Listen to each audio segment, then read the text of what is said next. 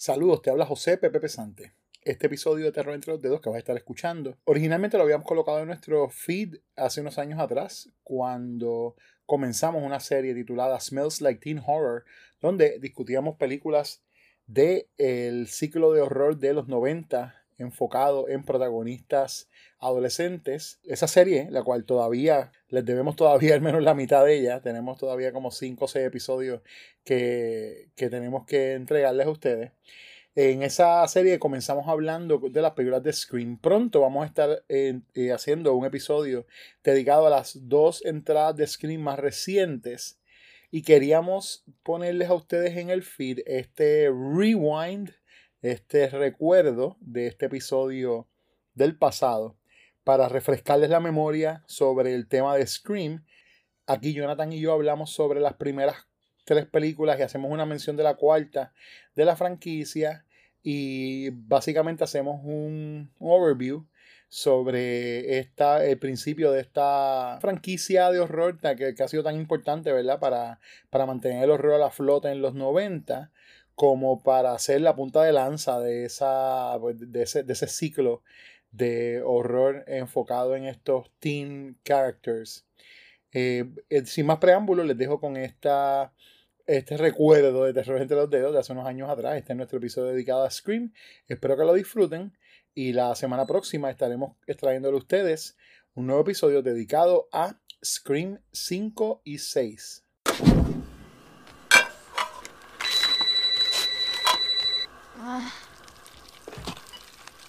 Hello? Why don't you want to talk to me? Who is this? You tell me your name, I'll tell you mine. I don't think so. What's that noise? Popcorn. You making popcorn? Uh huh. I only eat popcorn at the movies. Well, I'm getting ready to watch a video. Really? What? Oh, just some scary movie. You like scary movies? Uh huh. What's your favorite scary movie? Uh, I don't know. You have to have a favorite. What comes to mind? What are you waiting for, huh? What are you waiting for?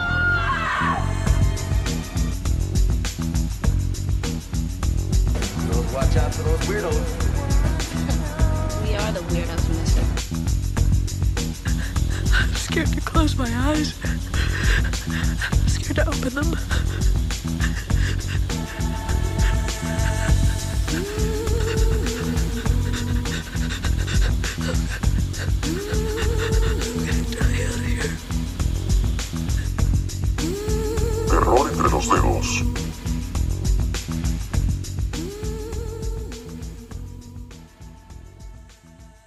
Bienvenidas y bienvenidos a una nueva edición de Terror entre los dedos. Te habla José Pepe Pesante y estoy en la siempre grata compañía de Jonathan Rodríguez. y este episodio nuevo de Terror entre los dedos abre una pequeña serie que vamos a estar haciendo donde vamos a estar hablando de terror de los 90. En específico, vamos a estar hablando del ciclo de películas que salió en los 90 enfocada en eh, protagonistas que eran estos teenagers o, o actores jóvenes de Hollywood y se convirtieron en estos protagonistas pues de este tipo de horror que estaba saliendo diferente, ¿no? Era como un revival del slasher, jugaba con las, los tropos del slasher y con las cosas convencionales del slasher, pero a la vez la, pues las pervertía, las cambiaba. Todo este ciclo pues es conocido como el Teen Horror Cycle. Tenía ¿no? varias características. Tenía la, la portada que le encanta a Pepe, que es todo el mundo en V. Oh my god, sí. Y negro, mucha ropa negra. Que, que, que, que mucho me encanta, o sea, las cabezas flotando y, to- y todos los protagonistas en formación de V. Mucho, My God, mucho chamaquito blanco y Oh, sí. siempre Mucho blanco. eh, un solo negro que era el pana, más nadie.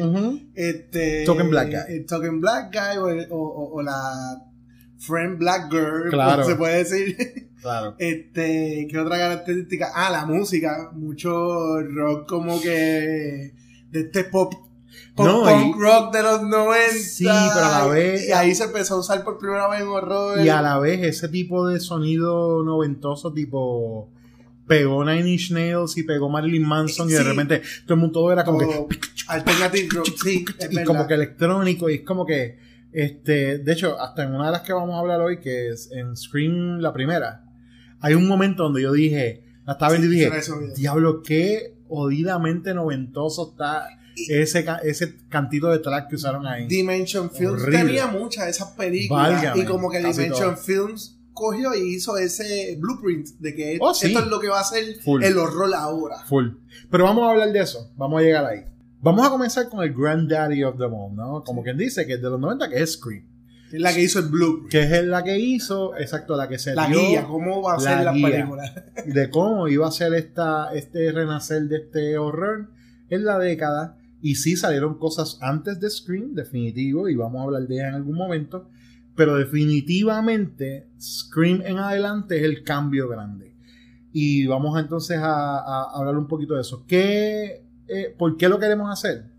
Los 90 a mí siempre me han fascinado como década porque eh, yo pienso que es como la década del limbo en muchas cosas, ¿no?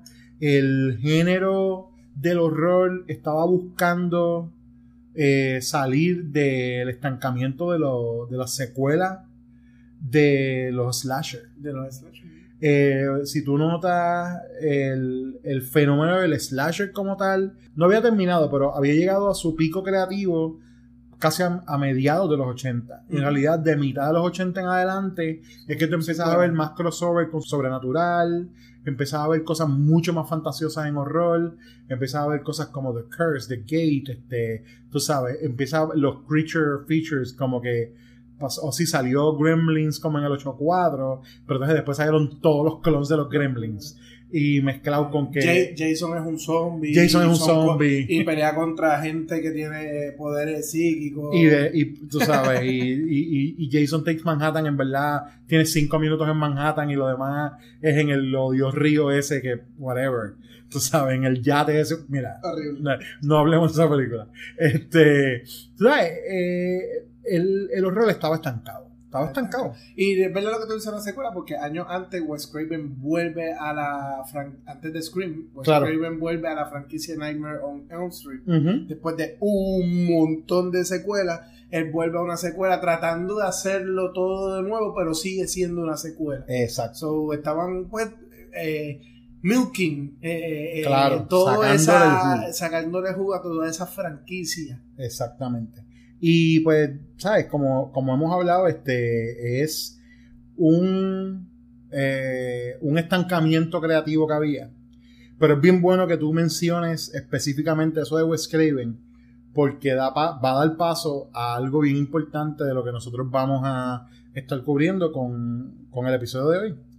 Los 90 estaban estancados. El, yo, eso no quiere decir que no había buen horror al principio de los 90. ¿no? Tenemos que recordar también que la década de los 80 es la década del principio del direct to video y había muchas cosas bien buenas pasando en labels pequeños y estaba Troma, estaba Full Moon, había un montón de gente haciendo cosas buenas que estaban haciendo con budgets bien decentes o, ¿sabes? Pequeños pero decentes y que iban directo para los videoclubs. Y había mucha, ahí había muchas secuelas, películas que tienen 7 y 8 y 9 partes que fueron directo para video. Y Y- no fueron al cine. Y estaban pasando un montón, pero precisamente el, el decline, ¿verdad? Del, del slasher, de la mano de ese, de esa avalancha de películas directo a video, le estaba dando el horror un bad name. O sea, ya, eh, eh, ese fue el- ese final de los 80, a principios de los 90, era donde decir horror era una mala palabra.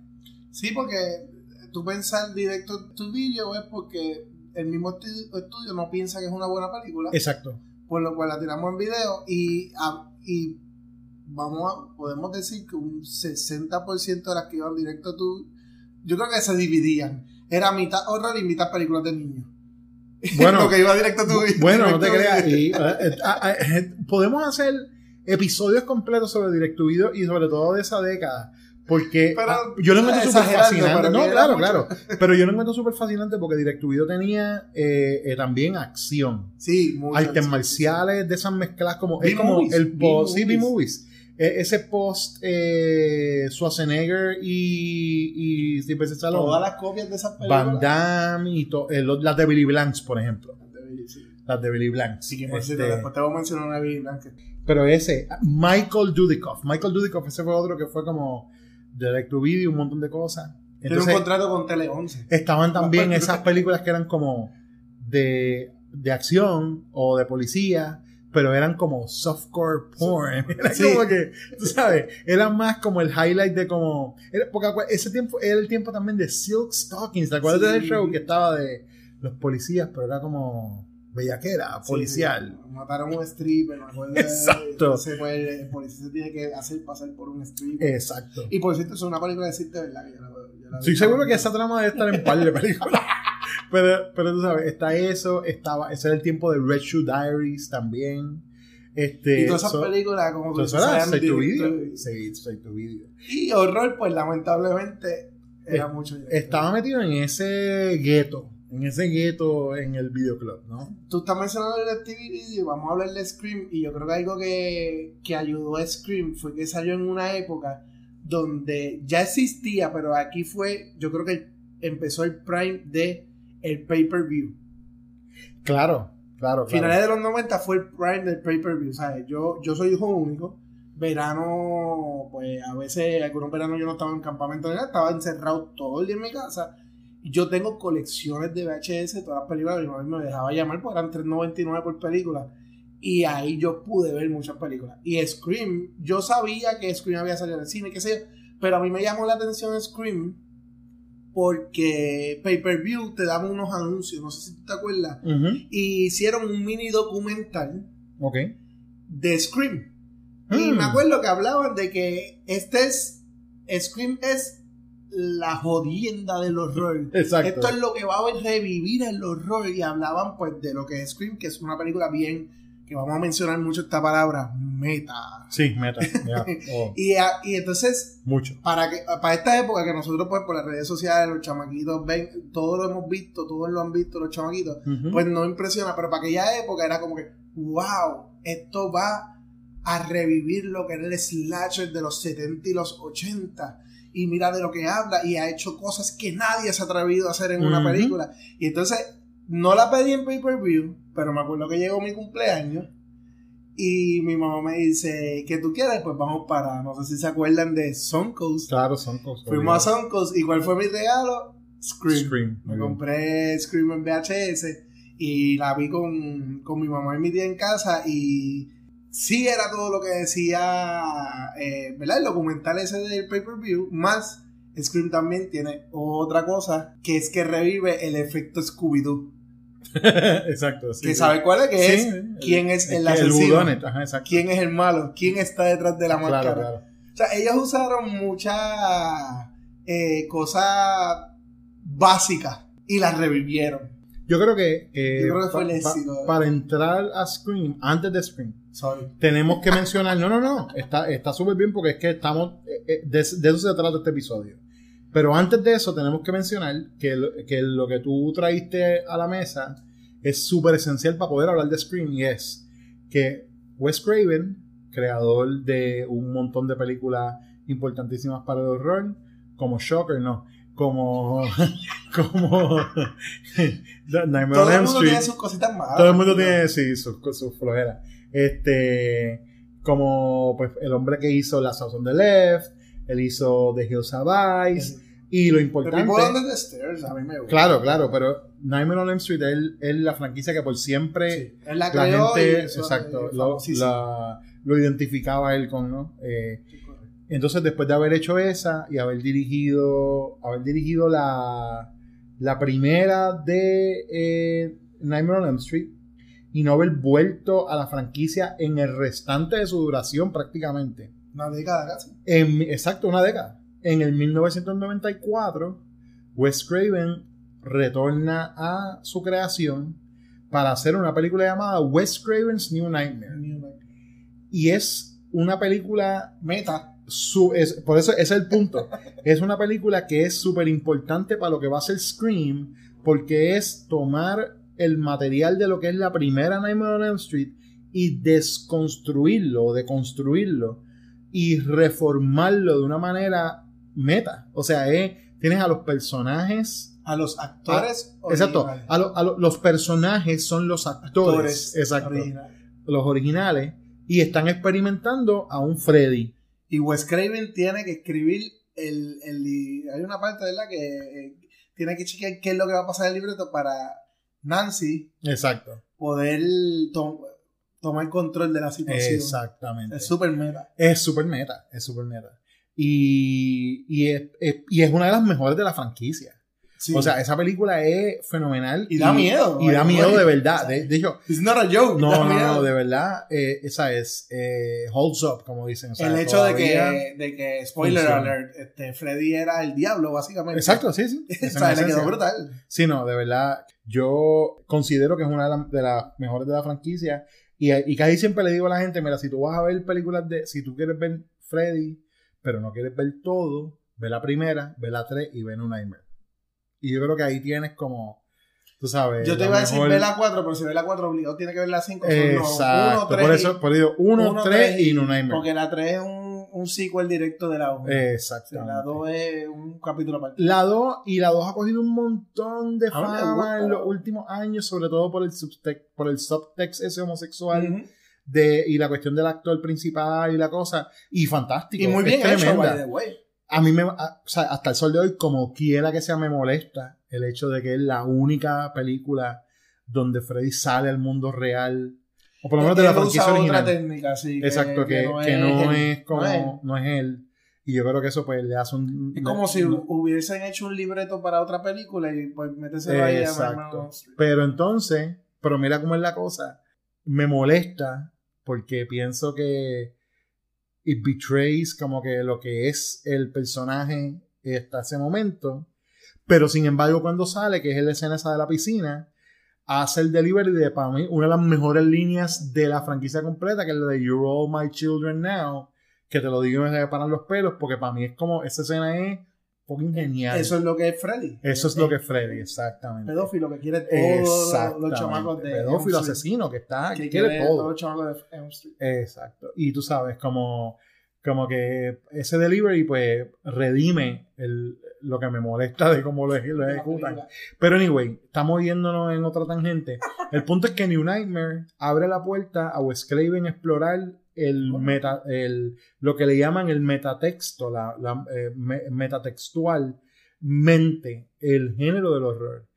Y no es que no hayan existido películas meta en el pasado, pero Scream prácticamente lo, yo no quiero decir lo crea, pero lo, lo, lo trae al horror de una manera que prácticamente lo perfecciona en una película. Y todo lo que hace en sus secuelas es sencillamente construir encima de eso. Encima de- Pero la manera en la que Scream trae esa. e- esa. Ese, eh, ¿sabes? Esa, ese análisis meta de la. de su. De, pues, de- de de su vivir género dentro de un horror movie. eh, la hace súper interesantísima. Para, para hablar un poco sobre esta película y las películas que vamos a estar explorando en esta serie que vamos a estar haciendo, yo eh, tengo un libro. Este libro se llama The 1990s Teen Horror Cycle. Final Girls and the New Hollywood Formula. Lo escribió Alexandra West. Okay. Y es bien bueno explorando toda esta serie de películas. Y hay algo que es bien interesante sobre eh, lo que trae Scream a la mesa, ¿no? No solamente porque Scream, Scream no fue la primera, pero como dije, lo trajo al horror.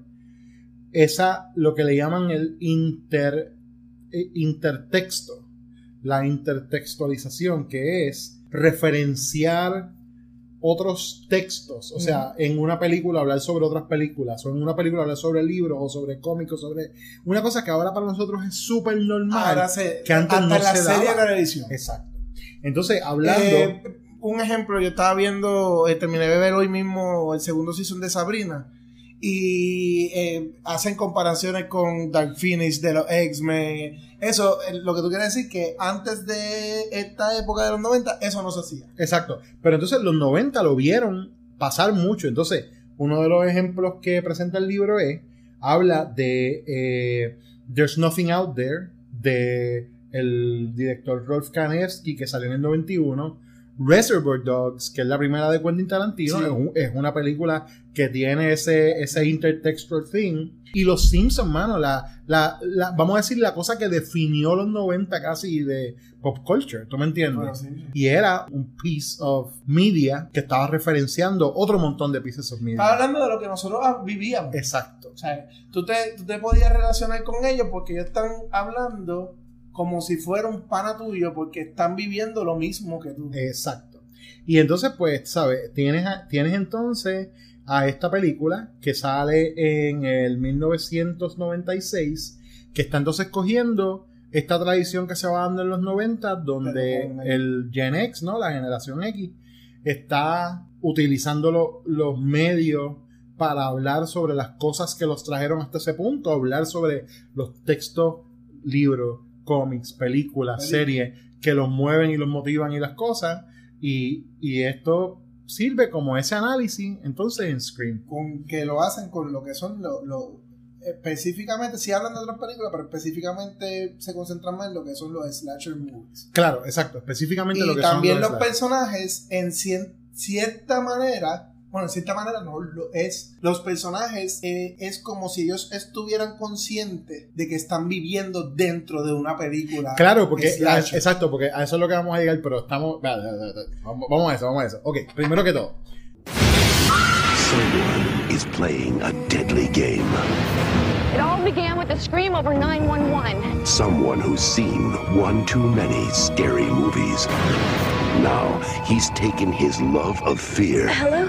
Hello, Sydney. one step too far. Do you like scary movies? What's the point? They're all the same. Some stupid killer stalking some big breasted girl who can't act who's always running up the stairs when she should be going out the front door. It's insulting. Scream salió en 1996, fue dirigida por Wes Craven y fue escrita por Kevin Williamson. Kevin Williamson Gozó en los 90. gozó en los 90. Él escribió I Know What You Did Last Summer. Él escribió también. Él fue el creador de Dawson's Creek. Y él. De Faculty. En ese, él hizo The Faculty. En esencia, él es. Si, vamos a- si estamos hablando de los Simpsons como una definición de los 90. Eh, los Simpsons de, lo- de horror. Es lo que tú quieres decir. no, no, pero, pero por ahí iba. Iba a decir que Kevin Williamson es probablemente uno de las, de las personas más responsables por crear personajes y contenido, ¿no? Que identificamos también con los 90. Dawson's Creek es un producto súper noventoso a pesar de haber salido en el 98. Tú sabes. que Scream 1 tiene un parecido a Dawson's Creek. si Claro que sí, claro Eh, que Lo sí. único que de horror, pero es el novio entrando por la ventana, toda la Exacto. musiquita. Él hizo, ah, como le digo, I Know What You Last Summer, The Faculty, Teaching Mrs. Tingle. Teacher Mrs. Él hizo Curse también. Eh, y bueno, Curse ya en el 2005, sí. Exacto. hizo Curse. eh, bueno, la cosa es que Kevin Williamson escribe ese libreto y entonces lo dirige eh, Wes Craven. Wes Craven. E importante de- destacar, es una película de las primeras que está siendo eh, puesta, como, como, como decimos, como, como bajo la tutela full de lo que es Miramax, Dimension Films. Dimension. Y pues nosotros conocemos ya el caso de Harvey Weinstein, eh, que sabemos los, los, los pormenores asquerosos, no los vamos, no tenemos que traerlo más. Pero lo que importa sobre este cuento es que este proyecto era de Bob, era de su hermano Bob, ¿no? Ellos de por sí empezaron por horror, nosotros hemos hablado de esto, y ellos fueron los que hicieron The Burning. Y pues el trabajo en Miramax estaba dividido entre eh, Harvey hacer las películas que eran más artsy y las cosas más... eh, Y lo más comercial es el lo- hermano. eh, lo- y exacto, y Bob estaba haciendo el horror y estaba haciendo las otras cosas que eran eh, más, más comerciales. da- dato curioso que tú dices, y no, no es hablar del caso de, de, de, de Weinstein. Este, yo sé que más adelante vamos a llegar a la 3, Ujú. pero para no salirnos cuando lleguemos a la 3, Claro, claro. eh, es que de las tantas cosas curiosas que me, me tuvo ahora que volví a revisitar todas las películas de Scream, es que en la 3 ellos hablan, que ya yo te lo había mencionado, ellos hablan sobre eh, este secreto a voces de Hollywood, sobre pues el poder que tenían los directores y los productores, Claro. especialmente los productores, eh, y abusaban sexualmente pues de, de muchachas jóvenes que querían llegar lejos y las atrocidades que hacían, porque eso es lo que pasa con uno de los personajes principales de, de la película. Eh, y me, me está curioso que ellos lo tiraron como que, ¿sabes qué? Esto es un secreto a voces, vamos a arriesgarnos, vamos a tirarlo. Y, ¿verdad? La relación que tenía la compañía con Harvey Weinstein y, y entonces, ¿cómo para esa época se, to- se tocaba ese tema como que, pues, eso pasa? Mira, lo dicen en una película, pero pues la- las actrices tienen que pasar por eso. Y hoy en día, gracias a Dios, se ha abierto la mentalidad y pues está todo este movimiento en Me Too y toda esta gente han ido presos. Pero y piensa Pero cuán- mira cómo, cómo se movía en ese Pero tiempo. exacto, y piensa cuán jodido es el hecho de que en una película que salió en el 2000 2000 fue ya estaba en el puesto en la escena, estaba lo que estaba pasando por años. por años y está siendo expuesto y sin embargo todavía necesitaba que pasáramos 15 años después, Después, 16 años Para después tomar, para tomar acción. tomar acción. Que jo- está jodido. Está bien jodido, bien sí. jodido. Incluso en la película habla de que lo que pasó, pasó casi 20 años antes, 19 años antes del año 2000. Exactamente. So, ¿sabes? Todo ya. Ahí nos estaban tirando hints. Mira, esto Exacto, lleva años exacto. pasando en Hollywood. pasando, exactamente. Es una nota de cárcel, porque como Pepe Lolo. Entonces, Sí, sí. es otra de las cosas meta que toca.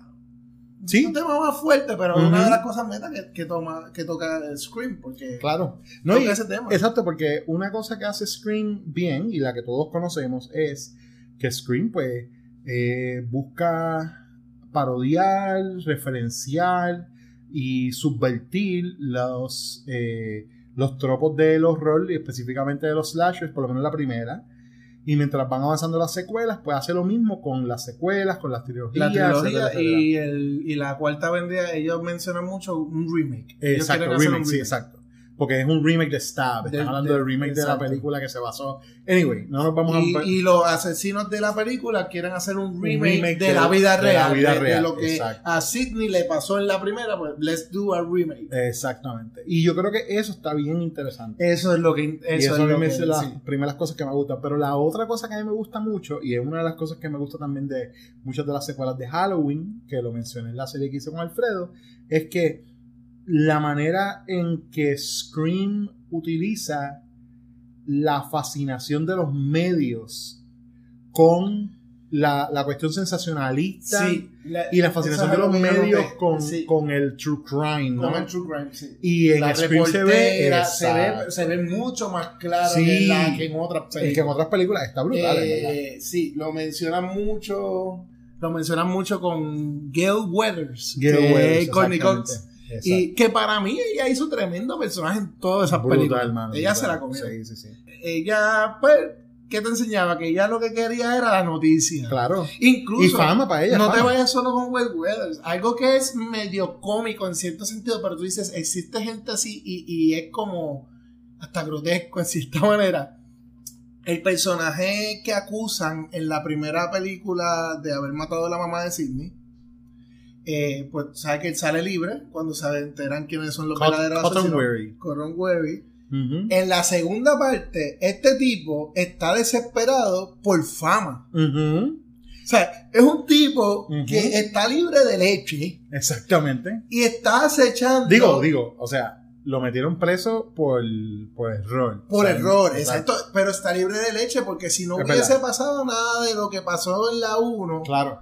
Y el, el, y el plan de Stu y, Y, Bi- y Billy. que son los asesinos de la 1, hubiese salido, él hubiese ido preso. Exactamente. Y a él lo querían, le querían picar la cabeza, que Claro. es otra cosa que, que pasa hoy en día, que los medios te, este- o sea, también te tocan el tema de que eres culpable, en vez de ser como debe ser la ley, que eres, Sí, ino- que eres ino- inocente, que se muestre que lo contrario, no, eres. Sí, culpable, punto, y se acabó. Sí, porque es- eres culpable en la- lo que le llaman el court of public opinion. Es como Bueno, la sí, opinión del la opinión de público es que ya eres, eres Excepto. Gail Weathers, que es la única que ella Que opina que, cree- le es exactamente. inocente. Pero entonces este tipo sale y sale y él lo único que quiere es salir en Barbara Walters. Está buscando porque fama. le van a pagar 50 mil Porque pesos. le van a pagar, exacto. Y, y te retrata exactamente la fascinación morbosa que tenemos Entonces con el es asesino. cómico por lo morboso que es, pero tú vienes a ver, oye, tú prendes y, y ves las Kardashian, ves todo esto, y es cierto. Y no solamente Es eso, pero cierto. y no solamente eso, pero desde el 97 estamos viendo la cuestión de la fascinación con humanizar al criminal. Hay criminal, sí. con, con estar diciendo como, pero vamos a entender sus motivaciones. Y entonces también... Han hecho películas de Drácula, porque Exacto. Drácula es como eso, Drácula es el héroe. Sí, sí. Ma- ma- Malevolent, eh, la de Disney. Eh, Maleficent. Maleficent. Sí. Sí, eh, Sí, sí. sí, sí. Tú sabes. So, eh, está, está ahí, de- desde ese momento en la serie. Básicamente, Scream es. Están viviendo lo que nosotros estamos viendo Exacto. en los medios. Sí, eh, sí, porque es que es eso Y es mismo, una o sea, crítica bien clara. Porque esa, esa cuestión del intertexto lo que hace es ponerle un espejo al, al momento, o sea, al, al momento cultural que estamos viviendo y reflejarlo entonces en la película. De esa misma manera funcionan tan excelentemente, no solamente como un eh, vehículo para hacer al horror más mainstream, porque definitivamente Scream es el momento en el que el horror llega al mainstream. Olvídate de todo lo que pasó antes. Podemos hablar por siempre de los de los eh, de los créditos y la importancia de cosas como El Exorcist y The Thing y Nightmare on Elm Street y Jason y este y el otro. Pero la película que trajo al, al horror, como dice, kicking and screaming, a que la gente le hiciera caso a lo que estaba pasando, fue Scream, mano. Scream hizo 173 millones de pesos en un budget de 14 millones. que es reflejado luego en Scream 2 Claro. con la película dentro de la película que es Stab Stab, exacto. y Wes Craven se está criticando el mismo Exactamente. básicamente Sí, no, es que, eh, eh, eh, por eso te digo, o- o el escritor en otras palabras eh, hay una, sí, Kevin Williamson, Kevin pero Williamson. Hay, hay una, hay una manera de nosotros hacer este episodio, se lo decía Jonathan antes de comenzar, y es que podemos ir por la película eh, beat by beat y hablar, pero íbamos a hablar Oh, de cuatro películas, cuatro películas. van a ser un montón. o podemos hacer un análisis O podemos hacer un análisis como estamos haciendo, pero también estas películas están súper sobreanalizadas. O sea, si tú eres fanático del horror, o a lo mejor pues eres de los que lee más eh, o está más al tanto de, esta, de, de cómo se estudian estas películas ahora, pues Scream es un... ah, Scream se ha convertido en como el estudio de cómo el Es horror cambió en los 90. Y no solo cómo cambió todo lo que tocó porque en la misma segunda parte se habla sobre el efecto de las películas de horror en la sociedad Exacto. Eh, Y se- eso es algo que se está hablando desde el principio. Desde, sí, Desde la primera. desde pero la exacto. primera. Pero en la segunda lo tocan más En la todavía. 2 se van más meta Se van más, porque exacto. están dentro de una clase Exacto. discutiendo ese tema. O sea, se fueron su- o sea, mega meta. Mega se meta. fueron en la 2. Se fueron meta meta. La película también, eh, eh, eh, yo me di mucho cuenta del meta porque la 1 sí tiene mucha referencia a otras películas. Claro. Se menciona El Exorcista, se menciona... No, y se mencionan los slashes. se, está se habla Halloween. de- eh, específicamente de. Halloween, de, de la, de la la, de se habla de la de Jamie Curtis, se habla de la de las reglas, se habla de, de la de, de la Final Girl, eh, se habla de que tienen que haber tetas en una película, de. Y todo importante la cuestión de que entre las reglas que están como que es eh, El- los que van a morir es porque están pecando, ¿no? Están pecando. Están, Eso- haciendo, eso están bebiendo, están metiéndose drogas, están, ¿sabes? Están metiendo mano, pues tienen que morir. Y cada película sigue las reglas de lo que es cada película. La 2 Exacto. sigue las reglas de un sequel, que. Randy la, la Randy la que se llama, ¿verdad? Eh, eh, entiendo que sí. Sí, sí. explica las reglas del sequel. ¿Las menciono ahora o vamos cuando vayamos a la película? Este, Mira, vamos. Vamos película va- por película. Vamos película por película. Rápido, vamos aquí. Scream, ¿verdad? Comienza de la manera. Hasta esto, hasta esto es bien meta. Scream comienza haciendo un psycho. Para mí es uno de los mejores intros de una película. Definitivo. Defini- la Scream uno- comienza haciendo un psycho. Porque te, Y, y porque te cogieron dice- tremenda actriz para hacerlo. Claro. Te, te enseña a Drew Barrymore, que había tenido una carrera en los 80, que estaba buscando hacer un comeback, ¿no? Y eh, volver a meterse a la cuestión del cine. Y después de Scream lo hizo. Y después de Scream lo hizo.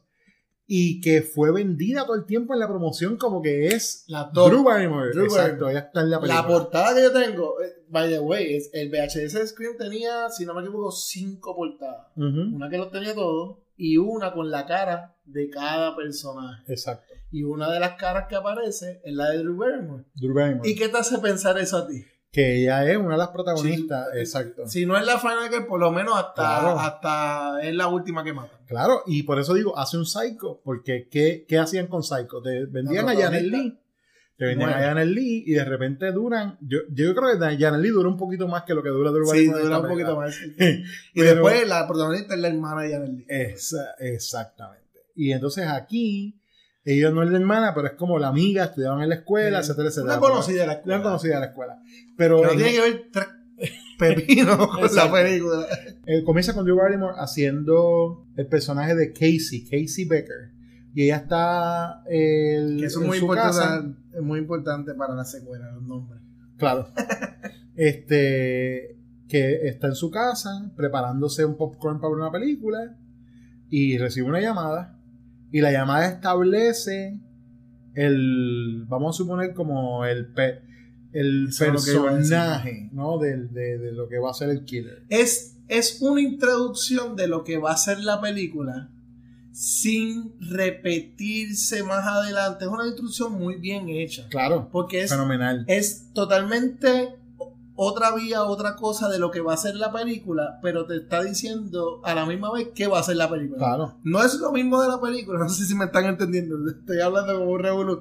no no no no N- No se lleva de la misma forma que la película, pero te está diciendo esta va a ser la película. pues claro porque el, el tipo llama y empieza a hablar con ella y le engaña Venga. o sea Estamos la- hablando de la, en la época de los inalámbricos. Exacto. No solamente eso, en la época donde, eh, que es una cosa que, que siempre, pues, tú sabes, vemos como, como ese time capsule, ¿no?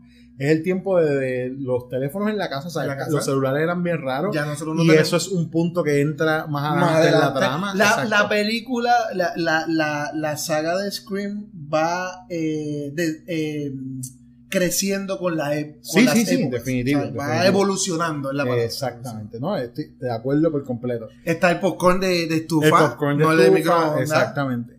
Y entonces, pues, recibe la llamada y, Y, él- ella está viendo que ella está viendo películas alquiladas. Exacto. Y entonces él le dice como que, pues, como que quieres jugar un juego, ¿no? De, dice, "What- what's your Sí, favorite empieza scary con movie?" ¿no? Eres tú, eh, que, pero aquí tú llamaste, ¿no? Y, y eso pasa. Y empieza a preguntarle la cuestión de what's your favorite scary movie. Y ahí introduce lo que es la temática de estas películas, que es las películas de horror antes de Scream vivían en un vacío. Y bueno, antes de Scream no, porque ahorita mencionamos la inter- lo intertextual en la de There's Nothing Out There, que es Ujú. del 91. Del 91. que es un low budget movie, pero que está, creo que está en streaming en Amazon ahora mismo. Puede ser que esté en Amazon ahora mismo.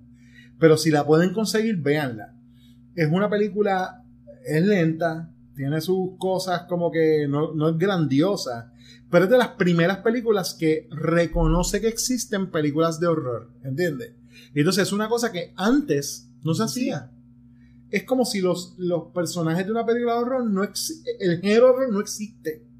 Suponen ellos no tienen referencia. es lo que tú sabes. ahora, como se hace mucho, dice, ah, es un universo donde se reconoce, eh, eh, ellos están viviendo este universo donde existen las mismas cosas de nosotros. Claro, claro, pero tú sabes. Pero, eh, Pero para aquel tiempo no para ese tiempo, exacto, para ese tiempo Todo eran universos Exacto, para ese tiempo no, no, no, es como si el horror no existe.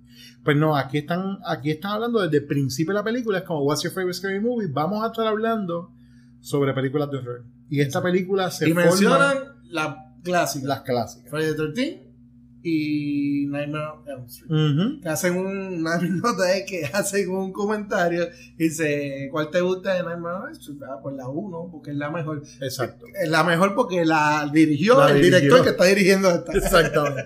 No, pero y esa es la cosa, esa era la como que era que esa era la conversación del fanático sí. de horror básico, era como La 1 la 1 era la mejor. Exacto. Y entonces, pues, introduce eso, pasa ese asesinato. Pero también te dice que la película tiene un poco de humor. Ah, no, claro, sí, por eso. Ahí Esa- escondidito, esa- exacto. Esa, esa llamada también. Por eso eh, a, mí lo- a mí me encanta la llamada como un. como si fuera como una.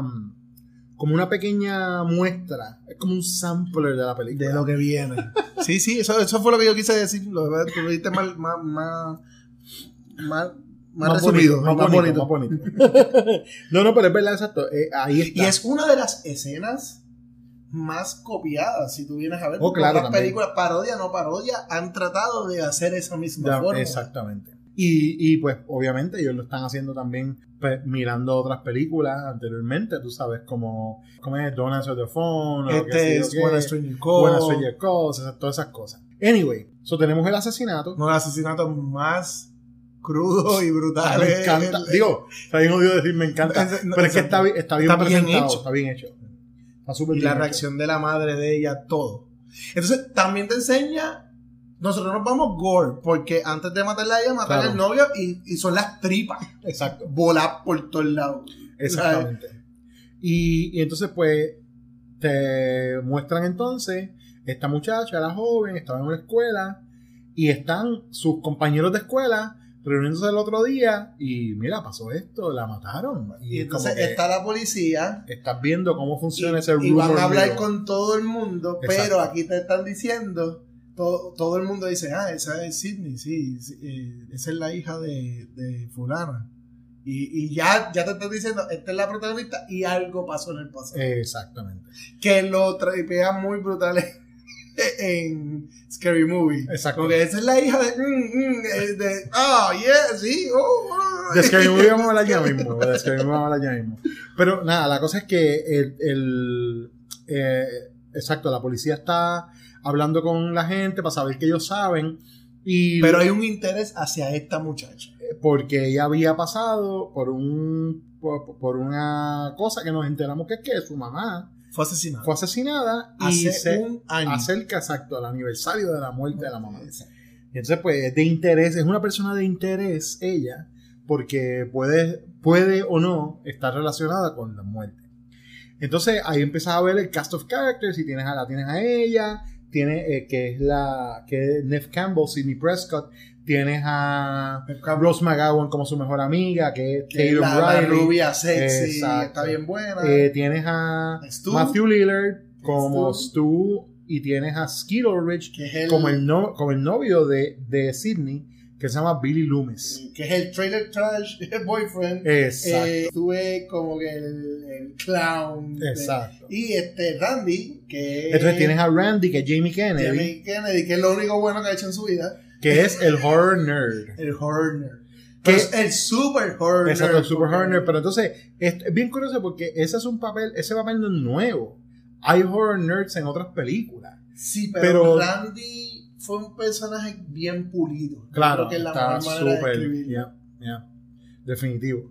Entonces tienes también a, en el, en el, en el revolú que hay en la escuela, pues tienes a la reportera que es Gail Weathers, que es Courtney Cox. Que ella escribió un libro sobre el asesinato de la mamá de Sidney. Y entonces se explica que hay un acusado Exacto. que va a trial, eh, ¿verdad? Después de un año de la muerte de la mamá. Y ella tiene una teoría de que ese acusado sí llegó a ser como amante de la mamá de Sidney, pero no es el asesino de la mamá de Sidney. Eh, exactamente. Por lo cual Sidney no se lleva muy bien con ella. Porque quien señaló a, a la mamá, al, a- al acusado, discúlpenme, quien señaló fue Sidney. Sidney lo vio cuando él salió. Exactamente. Y me gusta la manera que te lo explica. La película no te aburre hablando mucho. Porque, por ejemplo, tú te enteras de eso cuando el asesino llama a Sidney. Y, le, y porque más adelante eh, Sidney acusa a una persona, de, meten preso a una persona porque creen que es el asesino. Y el asesino la llama y le dice, You finger the wrong, The wrong guy, guy again. again. Exactamente. Y entonces ahí tú te vas enterando como que, espérate. ¿qué pasó aquí? Y ahí te enseñan que el tipo en la televisión está... Es exacto. Preso. Y eso, eso te iba a decir que. No, eh, no es hablando, te lo Exacto. enseñan. en Una de las cosas que a mí me gusta mucho de Scream es que utiliza el, utiliza el media como el infodump. ¿verdad? Como, la, como a mí, y es un cliché, ¿sabes? Se usa en un montón No, de pero películas, bien. pero en, pero en Scream está hecho, es de las mejores representaciones que hay. Y te lo enseñan a ti como si tú estuvieras ahí con ellos. Exacto. O sea, tú también vas a ver lo que ellos están viendo. Exacto. Porque en el cine también, cuando en las otras películas, tú ves la- la- las escenas del cine o todo, tú lo ves junto con ellos. Entonces, eh, después te enteras de lo que, de lo que pasó en esa, en esa ocasión y ellos están tratando de buscar quién fue que mató a esta muchacha y entonces pues tienes a los amigos de ella con estas personalidades bien peculiares, vamos a decir, y entonces pues empiezan a, suce- a suceder diferentes cosas. el asesino se va detrás de Sidney. que el, el asesino empieza a perseguir a Sidney. Entonces, pues ahí empieza un whodunit de quién es el asesino. Que ahí es Ah, que yo digo, el, el Scooby-Doo effect. Exacto, el Scooby-Doo Effect. Ahí el whodunit es quién es el asesino. Entonces, de la manera que lo setean es como puede ser, puede ser Stu, puede ser Billy, pero puede ser Randy porque puede ser Randy. él conoce un montón sobre los roles. Pero durante Y- la película también, pe- pequeños personajes, por ejemplo, como el director, también te dan como unos hints de que Sí, puede ser él. De que puede ser él. Después aparece otro personaje, puede ser él. Claro. Eh, puede ser. eh, nosotros no hemos mencionado un personaje bien importante. A Dewey. El da- Deputy Dewey. Deputy Dewey. bueno, pero Dufus. Exacto. Pero, pero yo te iba a decir, ahora que tú dices que puede ser otro, puede ser otro, es como dice Randy cuando está hablando en el videoclub. Él dice, everyone's a, Was a sus- suspect, everyone's a everyone's a suspect, suspect. everyone's a suspect. O sea, y ese, y ese es el, eh, uno de Lo las- dice bien gritado. bien gritado, exacto. Y ese es uno de las mejores, eh, o, o no de las mejores, pero uno de los de los estere- estereotipos o de la o de las de las marcas de los Whodunits. Es que llega un punto, tú dices, aquí puede ser cualquiera, el Cualquiera. asesino. Y, y me gusta que él, donde él lo hace, él lo dice dentro de un Videoclub. blockbuster, Ajá, porque sí. era parecido a un Un blockbuster, videoclub, pero un videoclub. O sea, él Exacto. lo dice a todo y todo el mundo se queda mirando. Exacto. Eh, nada, la cosa es que eh, muere el principal, De la escuela y De hacen escuela. un curfew, todo el mundo para su hacen casa. un curfew, ya se puso la cosa bien y fea. entonces, ¿qué hacen los americanos cuando están en peligro? Vamos a hacer un party. En vez de hacer sus casas. En vez de que hacen sus casas. Porque los gringos son así. Exacto. Entonces, allá, Esos, este, pa- esos parties de los 90 en todas las películas, no, eso es otra cosa. La película también tiene el blueprint de una película eh, teenager Claro, regular. claro, y ese es el punto Ahora de la cuestión, party. y esa es la cuestión del teen horror. O sea, we're gonna, nosotros vamos a estar viendo teens being teens. Sí. O sea, aquí no es, y lo hacían también en, los en los 80, tú me entiendes, pero hay una Pero en los 90 conciencia diferente. Aquí hay una conciencia diferente. Y entonces aquí, en esta escena, de- eh, en esta parte de la fiesta, es donde vamos a ver un, un poco mejor retratado la cuestión de la diferencia entre las décadas y entre la gente. Porque no solamente está la cuestión del conocimiento y la referencia al horror, pero está también la perversión de, la, de los tropos. Porque al principio de la película, Sidney está como: Yo no quiero meter mano con el novio. O sea, no quiero meter mano porque. El PG relationship. Exacto, está como, le mencioné. está como que está, vamos a hacerle una relación PG. Él, le- él le dice, nuestra relación es como el exorcista versión televisiva. Exactamente. que todo lo bueno lo corta. Exacto. y entonces él le dice como que para la relación PG, ella le dice como que settle for PG-13, entonces como que le da un flash, pero nosotros no lo vemos. no, no. que es una cosa bien importante, nosotros no lo vemos. Y de hecho, ella- La cámara está de espalda. Ella- Ella, está dándole la espalda. ella le está dando la espalda a la cámara y en el otro momento donde ella sí se quita la ropa, tampoco se ve, porque él tapa la cámara. O sea, el bloqueo Dura- es como que... Durante la fiesta, Randy llega a una escena que es bien importante, que es cuando Randy da las reglas La regla. de cómo sobrevivir. Y es porque ellos en la fiesta están viendo diferentes películas de horror Y están viendo Están Halloween. viendo Halloween en ese momento. Y entonces hay gente criticando lo que está pasando. Y él le dice: Espérate un momento, ¿cómo que ustedes no conocen?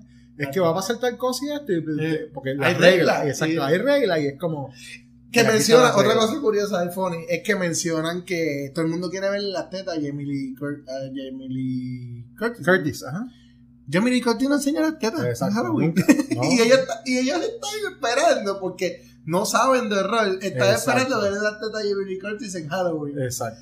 Este, pues cuando Randy va eh, la fiesta, ¿verdad? Eh, donde tú te quedaste antes de llegar a lo que yo iba a decir. Empieza la fiesta y ya hay un asesinato. que Es la amiga de.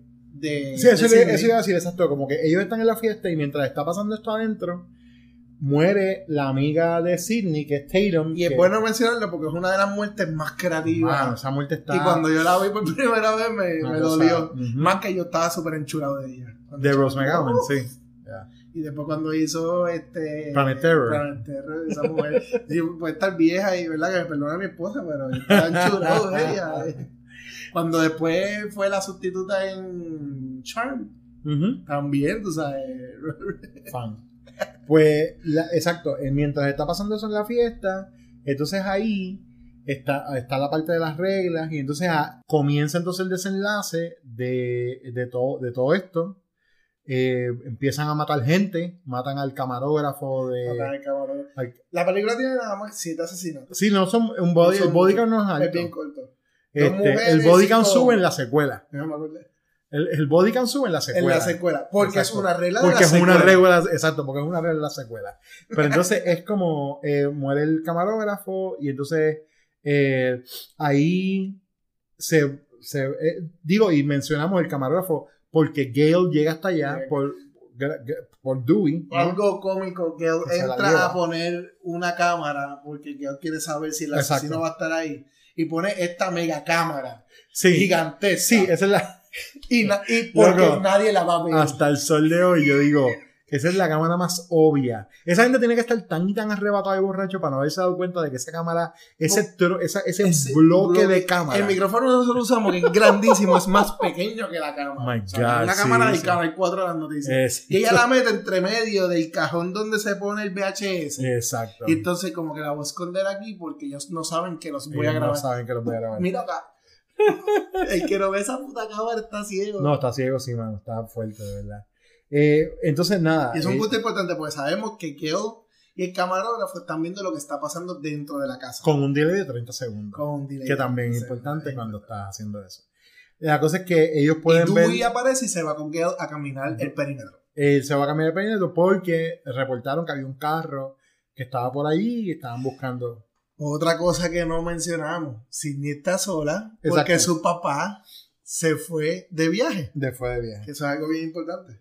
Eh, entonces eh, comienza, como mencionamos entonces el desenlace y empiezan a, A morir gente. a morir gente y la Los extras se van porque Los- llaman los de que el director de que se murió director- y fueron a, a celebrar. claro que el claro y yo creo que está súper está súper conveniente me encanta esa escena porque es como diablo suena el teléfono y es como que que va trip acaban de decir que mataron al director y que lo, y que lo colgaron en el flagpole ¿eh? Vamos ¿verdad? a verlo antes que lo y la bajen. gente está como vamos para allá verdad Antes que de que bajen. lo bajen y se y entonces de repente exacto tú dices como todos los extras toda la gente que estaba de más en De esa más, casa se desaparece desaparecieron. y se quedan los Porque él principales dijo, ¿cómo yo los elimino? y yo creo que está súper genial porque de repente se quedan los que tienen que estar a, claro. lo morboso. a lo morbo sí sí sí Porque claro hoy los chamaquitos le dicen, mira, hay un choque allá abajo, bajan a verlo. pero yo creo que eso ha sido la vida entera De la vida Hoy en día no, toda la vida. toda la vida Eh, y entonces pues el desenlace de todo esto es que al final eh, se, eh, Sidney eh, se entera, ¿no? Que eh, todo, todo el tiempo el asesino en realidad son los asesinos. Son Billy y Stu. Eh, un- haciendo un plan juntos para ellos ejer- ejercer una, un revenge en, el, en el aniversario de la muerte de la mamá. Pero hasta inclusive cuando él dice lo de, ah, porque eh, tu mamá se estaba tirando a mi papá Y, él, y mi mamá, y mi, abandonó y mi mamá me abandonó a mí porque, exacto. Hasta eso yo estoy como, eso suena medio unreliable. ¿Tú me entiendes? Como yo no puedo confiar en eso como una excusa porque estos dos tipos están locos. Lo- sí, los, Los dos tipos están locos. Él y la, y la, y pues la, la, la, es tú, no había una razón, era just fun. Porque el tipo estaba loco. Estaba tostado. Estaba sí. tostado. Pero entonces ahí es que ahorita mencioné que hay algo importante y es que Billy tenía que acostarse con ella y hacerla perder la virginidad porque Billy está tan tostado y es tú que ellos sí creen que están dentro de una película Exacto. y ellos sí se creen las reglas. Ujú. So, si Sidney no pierde la virginidad con Billy dice, si ella no pierde la virginidad conmigo, Entonces no, la puedo matar. No podemos, exacto. porque no va a ser la final. Exacto. So, parte del plan antes de matarla es Te la darle que tirar. abajo, tengo- me la tengo que tirar. La tienes que tirar para A poder- ese nivel, esos tipos estaban viviendo lo que es un lo- movie. exactamente. Por eso digo que la película es bien pulida. Tiene sus cositas, pero para mí. Ellos también Eh, habían secuestrado tiene al papá de al papá de Sidney, que lo tenían allí Y tenían para plan. frame. El Frame. pan es parte de la que lo iban a acusar a él por la muerte. Iban a hacer como que él Porque fue el se asesino. volvió loco después del aniversario de, de la muerte de su esposa y mató a todo el mundo, mató a su hija. Y Billy y Stu fueron los que sobrevivieron. Exacto. Y entonces, pues el la, plan está perfecto. la película entonces, pues tiene, toma un giro donde, en esencia, Sidney termina, o sea, termina siendo la que, la que los mata a ellos. Bueno, en esencia, es, that's it. O sea, es- esto, Eso eso, es-. Scream. Eso es Scream. A mí una cosa que me gusta cuando hablan del- de, lo, de lo que es el disfraz del asesino es que Stewie le dice, creo que al, al sheriff, le dice, ese disfraz lo venden en, todos lados. Lo cual en la vida real era cierto. Exacto, pero dice, este disfraz lo venden en todos lados, lo que quiere decir que puede ser cualquiera. Y es como, eso es una cosa que añade otro layer a la cuestión del whodunit, porque es como literal decir, este disfraz lo puede conseguir. O sea, aquí no nos podemos poner a investigar quién compró el disfraz. Todo el mundo Todo el mundo. Todo el mundo lo tiene. Tú vas a cualquier So- día, vas a ver 10 de eso. Exactamente. Y otra cosa, añadir morbo también, porque cuando están en la escuela, los chamacos lo cogen a chiste y se ponen el disfraz para estar jodiendo por ahí. exactamente. Que en las otras películas ese chiste horrible sigue, porque o sea, Sí, tú sí. estás poniendo el disfraz de el asesino de una masacre, Exactamente. literalmente. Exactamente. Eh, entonces, esta película, pues, como mencionamos, de 14-15 millones de, de dólares de budget, hizo 173 millones de pesos. eh, que eso es un montón de chavos eh, para un horror, para una película de horror eh, que en esencia es un indie, porque esto, esta gente Sí. era un, un, un estudio independiente. Y entonces, pues de ahí crean la franquicia de. Scream. Entonces, la segunda parte llega el año después. Ahí eso fue como 96, 97. Vino, vino Scream 2. Y Scream 2, también dirigida por. De hecho, Wes Craven hizo toda. La- Porque la- Craven la dirigió toda y el escritor eh, Wi- Wi- Kevin Williamson. Kevin Williamson escribió la 1 y la 2. Exacto. Y eh, él hizo unos. eh, él, él actually. Él escribió la 4 también. Ah, la 4, sí, sí. Sí. Disculpa. Y, y el, el que el único, que- la única que no escribió Fue la la tres. 3. Pero él escribió como que era que sea un outline de, la- de la. Él escribió de un la outline trama. de la 3. Entonces no lo querían y después se vieron entrar para, para ir a pared, lo llamaron y él dijo: si no me llamaron al principio, fastidioso. Exacto. The way I see it, someone's out to make a sequel. So it's our job to observe the rules of the sequel. Number one, the body count is always bigger. Number two, the death scenes are always much more elaborate. How do we find the killer, Randy? That's what I want to know. Well, let's look at the suspects.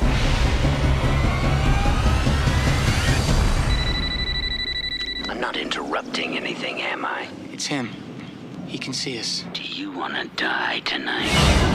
Is that the best you can do? Why not set your goals higher, huh? You want to be one of the big boys? Manson? Bundy? OJ?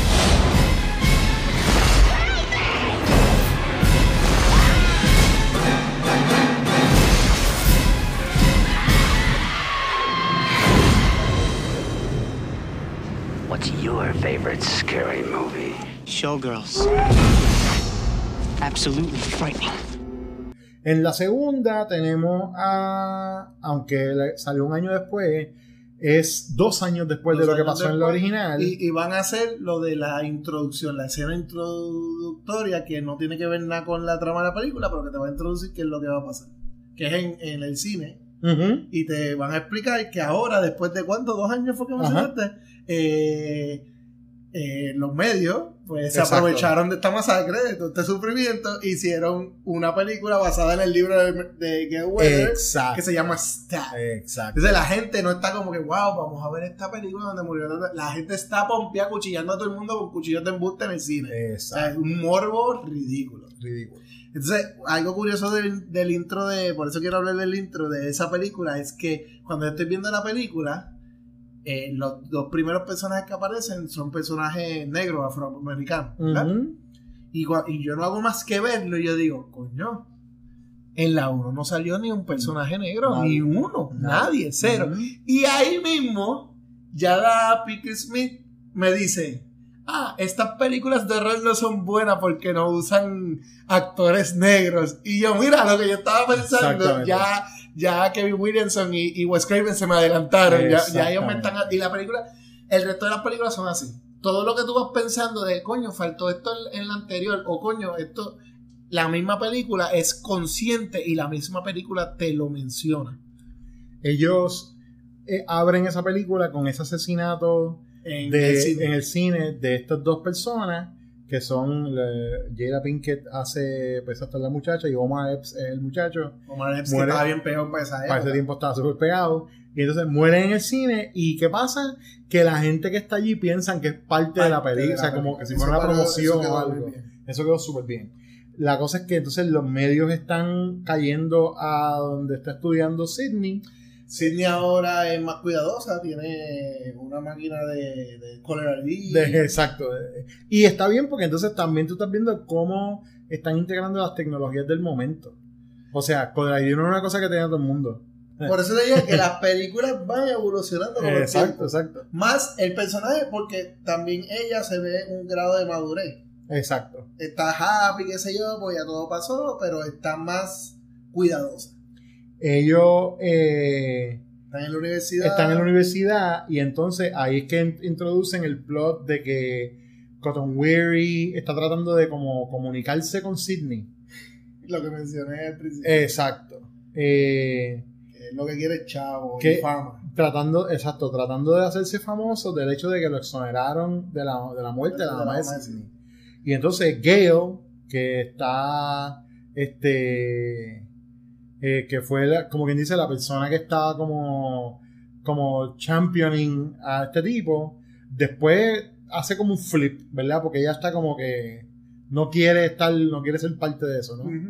Este, Hizo otro libro, si no me equivoco, y creo que eh, en la 3 o en la 2, no me acuerdo, ya te- hablan de que tuvo un programa de televisión. Exacto, exacto. No, ya tenía un programa de televisión, eso está desde el prin- de la primera. Pero hizo más fama. Exacto, exacto. Este, Entonces aquí aparecen más reporteros. exacto. Y ellos están en, Sí. ¿no? ellos están en la universidad y algo curioso, pero que hay que decirlo, que todos están estudiando teatro o cine. Sí, exacto. que o sea, es una película que habla de películas y todos están estudiando teatro y cine. Es que viene la escena que, que mencioné al principio, que, que es lo que viene pro- luego que Sidney se entera de que hubo unos asesinatos en la premier de Stab. Eh, so maybe the killer is back, maybe Ujú. no. Pues eh, eh, van a una escena en una clase de cine donde están discutiendo lo pues cómo una, un grupo están teniendo un debate. Una gente dice que las películas pueden crear dañar la mente y crear asesinos, que fue lo que pasó con Stu y con, Exacto. y con eh, Billy. Y otros dicen que no. O sea, tú, tú puedes ser fanático de horror, pero tú no necesariamente no te vas a volver un asesino. No te vas a volver un asesino, exactamente. Entonces, eh, una de las, de, eh, más adelante, una de las víctimas de Ghostface es una estudiante que se llama Cissy Cooper, que es la que, que hace Sarah Michelle Gellar. Eh, en una discusión entonces con la policía, Gale se entera que el verdadero nombre de Cissy es qué? Eh, que- Casey. ¿Que es el nombre de quién? De, De, la primera de que murió. De la primera. Exacto. Y ahí es donde ella dice, espérate un momento, esto es un copycat. Esto es un copycat. Eso lo tengo aquí anotado. Es un copycat. Exacto. Y entonces, Y que... entonces Gale la que como una, como una detective. Exacto, exacto. Sí, aquí, aquí Gail, Gail va, sí, porque acuérdate, es periodismo investigativo. Tú sabes. Y ella va, pero exacto, pero es casi como si fuera una detective, porque ella está ahí como Sí. piecing together La- clues. Y en la 3 también. Sí, Eh, exacto. Entonces, nada, la cosa es que ella, este, ahí es como se da cuenta de la cuestión del copycat. Y entonces es bien, es bien. Gale tiene un camarógrafo nuevo, discúlpame. Bueno, claro, porque se le mataron el otro. Le mataron el otro y entonces él es afroamericano. Exacto. y él dice algo bien meta Exacto. que le dice, espérate, de nuevo, y tú eras, yo soy negro, Mierda, los eh. negros nunca viven en estas películas. Mierda, yo voy para carajo. Me voy para el carajo. Y se va. y se va. Exactamente, exacto. Entonces, eh, el, pero que lo que iba a decir que cuando, cuando se determina la cuestión de lo del copycat, que es bien interesante porque además de que es un tropo que se ha utilizado también en slashers, la cuestión de que, de que una un asesino no es el asesino, sino que es un copycat murder. Este, también la cuestión, la dualidad de como copy siendo la copia de que mucha gente siempre se queja de que las secuelas son copias de las de la- originales. Ujú. Exacto. Y ellos mismos dicen que las secuelas son malas, lo Exacto. mencionan en la película. Vuelve otra vez la famosa escena de, de Randy. Exacto. Ahora Randy va a hablar con. con. eh, con Stu. Ujú. Y pues están mencionando, entonces él, él menciona las reglas, él dice que hay tres reglas para, para los sequels. Entonces, pero no menciona la tercera. Él solamente llega a mencionar dos. Él dice, body count get- gets bigger, o sea que hay más muertes. Pero hay una que yo creo que la película no la, no la llevó a cabo. ¿Y qué? La segunda regla dice, more blood, more gore. Eso es verdad. Y esta película, la muerte de Only Stabs, aquí no hay más, aquí sí hay una escena más adelante que, que es bien gory, pero es una escena y es bien leve. So, esa regla como que se le escapó un poquito. Yo creo que, eh, que no lo es porque una de las de las cosas que ellos están tratando de hacer es llegar a más gente y tú ves entre las entre Scream 2 y Scream 3 que ellos empiezan a incluir más comedia en la película que de por sí era como un humor negro sobre todo en la Ujú. 3 exacto empiezan a incluir más comedia en la película y se empiezan a alejar un chispito de la cuestión de la del, del- del horror horror ¿no? Ujú. So, estoy de acuerdo contigo Otra cosa meta es que pues Cindy tiene un novio Exacto. de la universidad y pues decide como que mira, te voy a dejar. Ah, porque empiezan cuando matan a Sissy, el, el asesino aparece a atacar a Sidney y este el novio se va detrás de él y luego que se va detrás de él al novio lo, lo atacan pero no había más nadie en la casa que fue lo que pasó originalmente con Billy en la Exacto. 1 so, la película te está diciendo de nuevo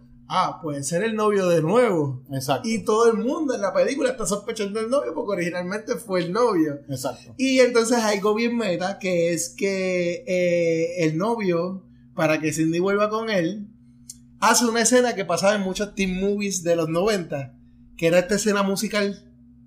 Exacto. O sea, ellos están viviendo la vida real, pero hacen este musical donde todo el mundo pega a cantar la misma canción y la misma coreografía con el novio de Sidney.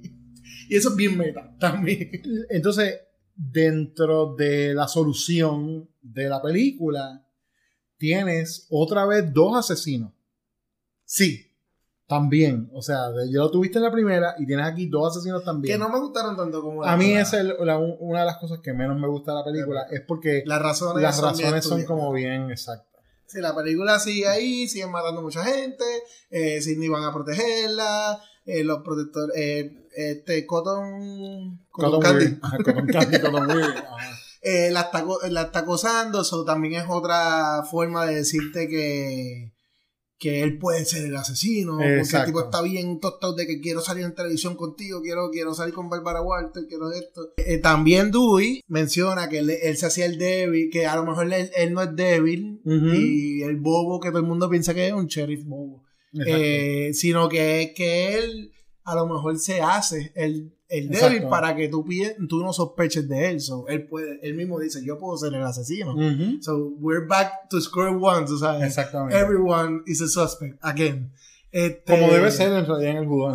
Matan a Randy, Exacto. que es bien importante, y de la manera más funny, mala mía, pero Sí. lo meten dentro de la boba del...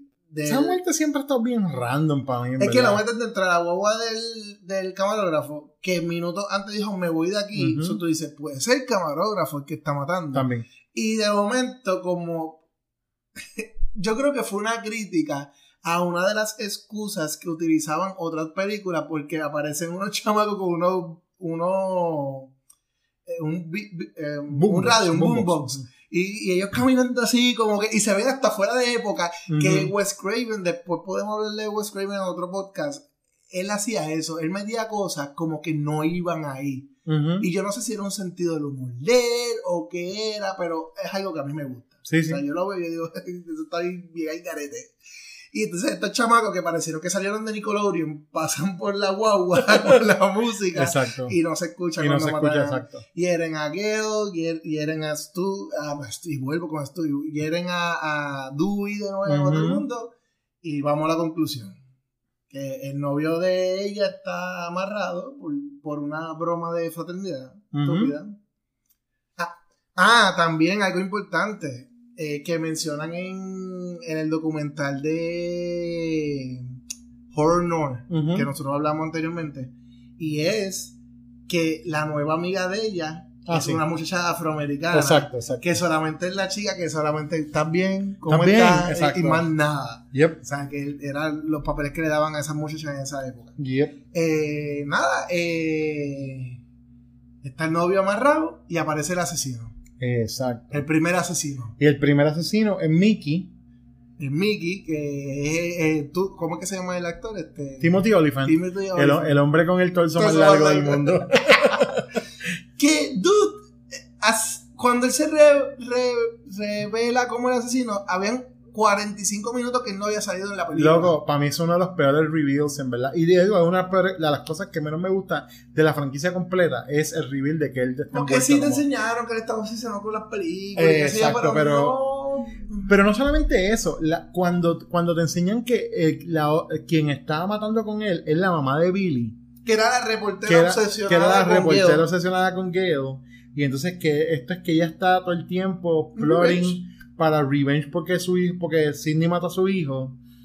Y que, y que le dice que ella estaba pagando para que Mickey estuviera en la universidad, para que hiciera todo. que- Es como, ok, espérate, Eso, está- y como está que no por cuadraba, no se ve que es una, el personaje de ella no se ve, a lo mejor yo la veo como una persona, y aquí le estoy sacando punta, estoy sacando la, como las cinco patas de gato, pero de verdad, si la película es tan pulida, toda esa serie, pues yo no la veo a ella como una persona que hubiese trabajado ese plot de, de, de vamos a seguir las reglas de un sequel, de vamos a hacer un copycat, Ujú. si no, yo la hubiese visto como el personaje que me presentaron, una persona que quería revenge, pero no la veía capaz de hacer este plot que ellos dos llev- llevaron a cabo.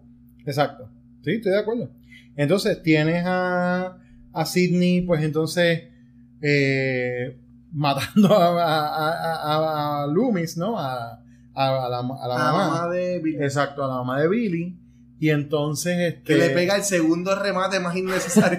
Bueno, pues si acaso se para de nuevo. si Como el hijo que, que Como se paró. Exacto. Este, pero una cosa bien importante, que al final ella dice, todas las preguntas que tengan sobre esto, diríjanla a Cotton Weary. Y termina Porque dándole. un acuerdo. Exacto. Y termina dándole la fama que él estaba buscando. está buscando. Porque Cotton llega a la escena donde la mamá de Billy tiene a Sidney para matarla y él tiene un revólver. Exacto. Y él dice, ¿qué está pasando aquí? ¿A quién le disparo? Y entonces ahí las dos tiran sus argumentos para que Cotton la ayude o whatever. La otra le dice, mira, ella te metió a la cárcel, mátala, que si eh, no, esta es la asesina. Y Cotton le dice, "E- eso es lo más estúpido. eh, O sea, tiene sentido en la película, pero es como tan, es morboso y cómico. Cotton le dice, si yo te ayudo, o sea, te van a matar, ok, si yo te salvo, ¿vas conmigo para volver a Walter? Exacto. Como- y consider Sí, it me- done.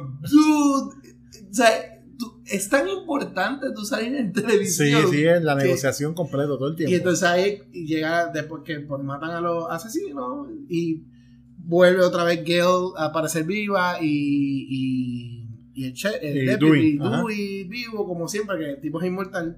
Este, pues Sí, sí. ahí los reporteros vienen y ya dicen hablen con Cotton. Exacto. Que nos lleva a la tercera. What do you know about trilogies? All I know about movie trilogies is that in the third one, all bets are off. Hello, Sydney. Is one mystery more terrifying than you know. Who is this? Do you want to have this conversation with a polygraph? Is that a threat? When it's a threat, you'll know it. Was that a threat? There is one secret that can never be revealed until the end. Anyone, including the main character, can die. This means you, Sid. From suspense master Wes Craven comes the final chapter in the terrifying trilogy.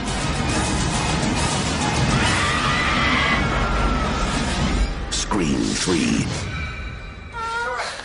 Don't panic. Cotton Weary, que entonces utiliza esta nueva fama para hacer un show. Un show. Él es el Tipo- host del show. exacto, el tipo tiene Y quiere hacer película también. el show, el tipo, el show, y como se llama Cotton Weary, el show se llama 100% Cotton. Me Como la encanta, t-shirt. Como la t-shirt, tú sabes, 100% Cotton. Este, y la introducción, la introducción de la 3 es la muerte de Cotton Weary. Exacto, la, la, la, la escena de que alguien va a morir es. Exactamente. Y nada, la- esa escena está hecha pues para explicarte que ahora el asesino ha evolucionado. Exacto. Ahora el asesino tiene un superpoder. Dude, sí. Sí, sí. Ahora el asesino tiene un superpoder. Y es que Ghostface ahora no tiene solamente esa voz de Hello, Sidney. Ahora tiene voz Ahora que hace cualquier voz. Ahora, posiblemente este no es Jonathan el que está hablando, este es Pepe Exacto. el que está hablando. con la con- cambiando la Cambiando la voz. Exacto. que esa tecnología todavía hoy, a un montón de años, no existe. Entonces, la, la, si la 1 fue en el, la, la uno fue en Woodsboro, ¿verdad?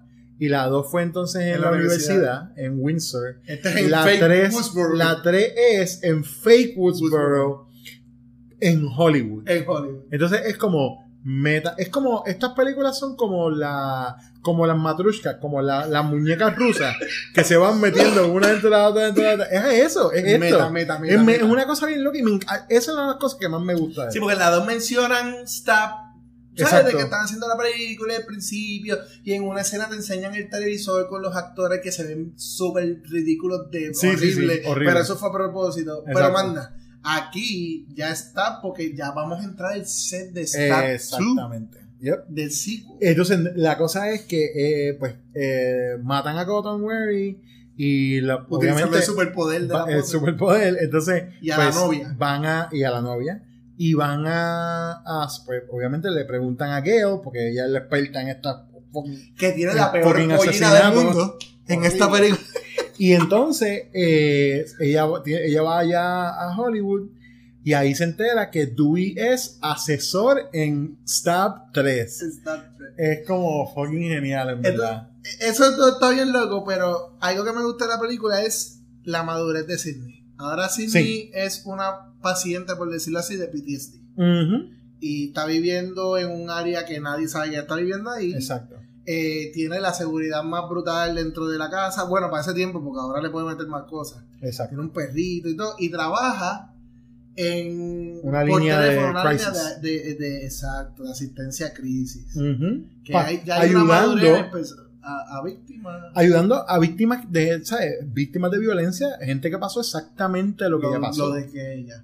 Entonces la puerta tiene como 10 cerraduras y botones y un montón de mierda. Y entonces, pues, el asesino con su superpoder consigue su número. y entonces, pues, la idea es sacarla de hiding y que vaya para allá, para, para donde está pasando todo, ¿no? Este. Mano, te quisiera entrar más en Scream 3, pero esta película se me olvidó un poco y todo. Ok, pues. Di- eh, eh, ve, ve diciéndome, porque de verdad que. este, Ya presentan a. a. a Sidney, que ya yo te lo expliqué. Van al estudio, te eh, presentan en el estudio porque hay como un mega un mini desastre porque no saben si hacer la película o no. Exacto, por lo Por que la está muerte pasando. de, de Cotton, porque Cotton iba a salir en la película. Exacto. Y hace un cambio Roger Corman. Eh, entonces están los productores, el director hablando. Y se ve que la película, te explica que la película es un desastre. Right. Eh, están todos estos. No eran chamacos, pero están haciendo de chamacos actores, que es lo que son estas películas. Exacto. Y están todos molestos, unos son más divas que otros. Entonces, una de las actrices es Jenny McCarthy, que aparentemente es la actriz que se tira el director. Exacto. Entonces viene la escena de ella y voy- menciona esta escena específica porque ella es la próxima que muere. Porque ella menciona algo bien importante. En la escena que le van a matar a ella, ella la llaman. La llama el director y le dice: No voy a poder llegar ahí. Ya uno sabe que es el asesino porque eh, sabemos que el asesino tiene el superpoder de cambiar voces. Dice: No voy a poder llegar ahí, pero vamos a hacer la reunión por teléfono. Vamos a revisar el libreto.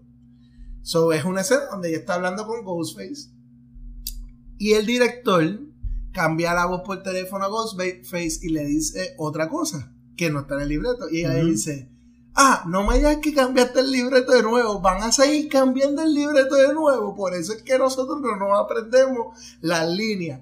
Eso es bien importante porque eso era lo que estaba pasando en esa película. En esa película mientras se estaba haciendo. Esa película se estaba... No estoy hablando de Stab. Estoy Exacto, hablando no, de de Scream Scream. 3, exacto, sí. Scream 3 se estaba escribiendo mientras se hacía. Eh, exacto.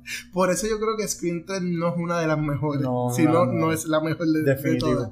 Y entonces ellos mismos como que se tripearon ahí. Ujú. Pues entonces eh, matan a Jenny McCarthy. Entonces eh, eh, Gail quiere volver a reunir la ganga. Claro. Eh, quiero reunir la ganga porque nosotros resolvemos lo, pero eh, tú vuelvo yo. El Eh, juntar estás el- muerto hace tiempo y Sí, no, sigo mencionarlo. quiere, quiere juntar el Scooby Gang. Ella quiere. Scooby Gang. Ella quiere Scooby Gang. Es que literalmente ellos Sí, hacen sí. como referencia a exacto. Scooby Gang. Este, eh, el sheriff, este, Dewey. Dewey, eh, no quiere trabajar con ella porque ella es una bandida. Ella habló mal de él en el libro. En el otro libro que hizo, Exacto. habló que era un cobarde, que habló bien pestes de él y él se está enamorando de esta actriz que él es su guardaespaldas, además de que es asesor.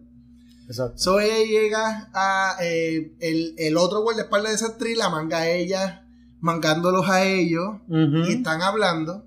Ah, ahora el asesino está dejando una foto, by the way. Eso Sí, es otra cosa. Exacto. El asesino está dejando una foto de una joven. Están. Buscan, buscan quién es la joven. Y no la policía, que descubre que la joven era la mamá de Sidney. Años antes de irse a vivir al pueblo pues, donde vivía con. Wood- Wood- ¿Cómo es? Wood, eh, Woodsboro. Woodsboro. Ujú. Eh, y entonces se lo va a decir a tú y ahí el asesino vuelve y contraataca y te explica que este es la- el gimmick de la película. El gimmick de la película es que el asesino está escribiendo el libreto. Exacto. He's writing the script. Entonces mueren otros personajes, qué sé yo, y ahí ellas pegan a investigar. Hay unos cambios bien random en esta película, by the way, de Jay and Silent Bob. Sí. eh, Sí, Princess esta- Leia. Este es como el.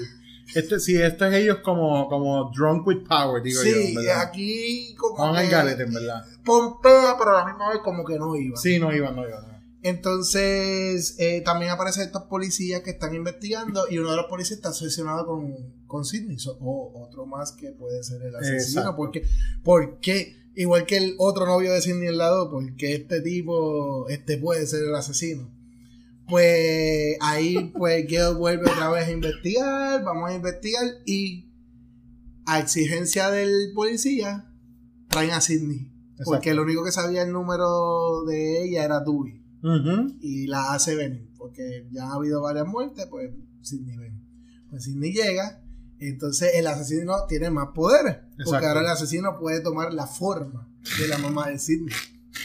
Ajá. Y entonces llega esta escena donde Sidney está en el fake Woodsboro Ujú. y vuelve a revivir lo mismo, el asesino en la misma casa, la mamá de Sidney apareciendo como si fuera un fantasma. Y porque tú estabas aquí, vete para la estación de la policía. Aparece la hermana nunca mencionada de Randy Ujú. y le dice, muchachos, que no sé cómo puñeta ella entró al estudio, esa es la primera. Ajá. No sé cómo puñeta ya se enteró que ellos estaban pasando por todo esto, porque ellos estaban dentro del Revolú. Sí. Pero dice, muchachos, tengo que hablar con ustedes. Vean este VHS. Y fue que Randy se grabó. Y Randy dice, si ustedes están viendo esto, es que yo estoy Me morí, muerto. exacto. Y si estoy muerto y ustedes siguen, pues ahora ustedes están en la trilogía. Está tan absurdo cuando tú lo dices así, pero en verdad, Pero eso a es- mí fun- es, es- es la verdad, pero entonces funciona en la película, pero a la vez es como, what the Sí, fuck ya, ya como que la otra estaba cool, pero aquí fue medio estúpido. Sí, eso está bien jalado por los pelos. Entonces, También. exacto, como que, como que medio forzado. Exacto. Como que se notó que, que no fue el mismo escritor. Claro, claro. Entonces, él da la, la regla de, de la trilogía. De la trilogía. Entonces, la trilogía dice tra- que trata de volver al principio a averiguar algo que no era cierto o que no se sabía. Exacto. Como eh, menciona Godfather, Return of the Jedi. Entonces, eh, el asesino es indestructible. Ajá. Que en una escena hacen referencia a eso. Cualquiera, incluyendo el protagonista, puede morir. Y le dice. Sidney, I'm sorry. Exacto. Pero ya, ya, ya él está aceptando que Sidney es la protagonista. Exacto. Sí, sí, bueno, a mí él sabe. Y entonces, the back, the past, perdón, the past is coming back to bite you in the ass. En días, exacto. Y ahí viene lo de la foto, que la foto era la mamá de Sidney, so volvemos otra vez a la mamá de Sidney. Entonces, cuando que él le entrega la, la foto a, a, a Stu, él compara la foto de la mamá de Sidney con la foto de esta actriz que le está protegiendo y están en el mismo sitio. So, ahí ellos se enteran que la mamá de Sidney estuvo en el estudio. Exacto. So, van a investigar, que ahí que encuentran a Princess Leia. Exacto. Una escena super funny. y van a investigar y, y encuentran que ella tenía otro nombre, que era una, una actriz. Y que trabajó con quién? Con, Con el, el- productor el de productor Stab. de Stab, So, el productor de Stab puede ser el asesino. Exacto. Siguen pasando otras cosas. La cosa es que volvemos a otro party. Este Ujú. party más privado, porque es un party Hollywood, que es el cumpleaños del director. Que dice: Mi carrera se arruinó porque están muriendo los actores de la película, está muriendo todo el mundo por culpa de la trapo película Exacto, exacto. que se joda. Y ahí ellos se enteran, porque la, la casualidad que es en la casa del productor, le echó como, diría yo, una rufia a la mamá de Sidney. Exacto. Y posiblemente varias personas, que eso fue lo que hablamos, que esto es más serio, hablamos al principio, eh, posiblemente eh, la, eh, él, no solo él, varias personas violaron a la mamá de Sidney. Exacto. Por eso le causa un trauma a la mamá de Sidney y ella pues era una persona que era promiscua, podemos Sí, decir. sí. Y por eso pues la mamá de Sidney tuvo todas estas relaciones con, con el papá de Billy, con Cotton, ¿verdad? Que le fue infiel al papá de, de Sidney. Vaya, bueno, ahora que menciona el papá de Sidney, le dije a Pepe que para mí el papá de Sidney es el personaje más inteligente porque después de la 1 se desaparece. Se desapareció. Y yo me imagino que eh, backstage, o sea, no, no lo enseñan en la película. Sidney graba al papá, papá, está volviendo a matar gente. Pues, ¿saben qué? Cállese en su madre y yo no voy para allá. Porque el tipo no apareció ni para el carajo. Ah, la ya la tercera llamada le dice, papi, mira, otra vez están, y él, ¿quién tú eres? Yo no sé quién Yo tú eres, bye, yo no te conozco, Yo bye. vivo tranquilo en México. Exacto. yo no sé quién tú eres, yo no quiero saber nada de ti, ni de la gente esa que anda contigo, bye. Si te matan allá tú. pues la cosa es que, que pues explican el, Sí, el background de la mam- por qué la mamá de Sidney era como era. Exacto. Y tenía que ver con este productor. Entonces, que eso fue lo que hablamos al principio, que dijimos que, mira, es un secreto a voces. joder. Exacto. Pues están en esta supuesta fiesta y van a investigar la casa del productor porque el productor tiene muchas cosas. El director lo ataca a Ghostface y muere. Esto, aquí es donde yo digo, esto no lo escribió el mismo escritor.